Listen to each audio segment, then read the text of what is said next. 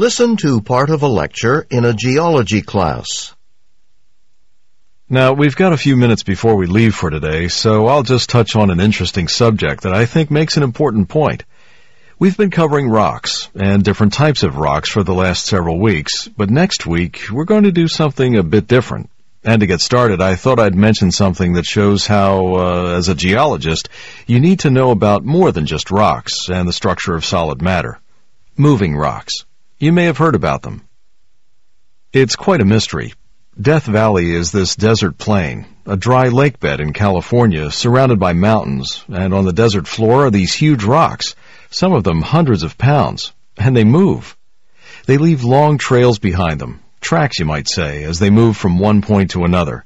But nobody has been able to figure out how they're moving, because no one has ever seen it happen.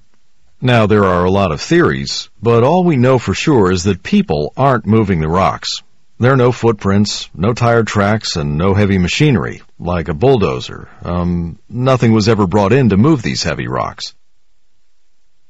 So what's going on? Theory number one, wind. Some researchers think powerful um, windstorms might move the rocks. Most of the rocks move in the same direction as the dominant wind pattern, from southwest to northeast. But some, and this is interesting, move straight west, while some zigzag, or even move in large circles. Hmm, how can that be? How about wind combined with rain? The ground of this desert is made of clay. It's a desert, so it's dry. But when there is the occasional rain, the clay ground becomes extremely slippery. It's hard for anyone to stand on, walk on, some scientists theorize that perhaps when the ground is slippery, the high winds can then move the rocks. There's a problem with this theory. One team of scientists flooded an area of the desert with water, then tried to establish how much wind force would be necessary to move the rocks. And get this, you need winds of at least 500 miles an hour to move just the smallest rocks. And winds that strong have never been recorded. Ever. Not on this planet. So I think it's safe to say that that issue's been settled. Here's another possibility. Ice.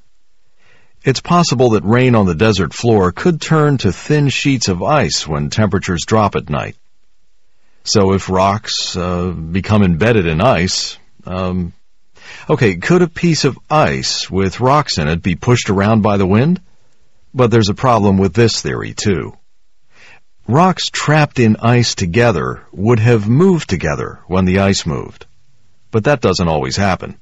The rocks seem to take separate routes. There are a few other theories. Maybe the ground vibrates, or maybe the ground itself is shifting, tilting. Maybe the rocks are moved by a magnetic force. But sadly, all these ideas have been eliminated as possibilities. There's just no evidence. I bet you're saying to yourself, well, why don't scientists just set up video cameras to record what actually happens? Thing is, this is a protected wilderness area, so by law that type of research isn't allowed. Besides, in powerful windstorms, sensitive camera equipment would be destroyed. So why can't researchers just live there for a while until they observe the rocks moving? Same reason. So, where are we now? Well, right now we still don't have any answers. So all this leads back to my main point you need to know about more than just rocks as geologists.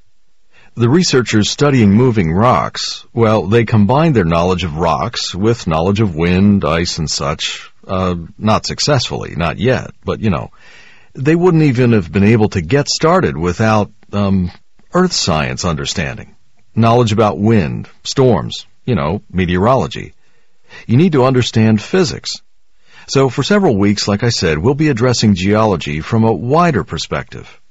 I guess that's all for today. See you next time.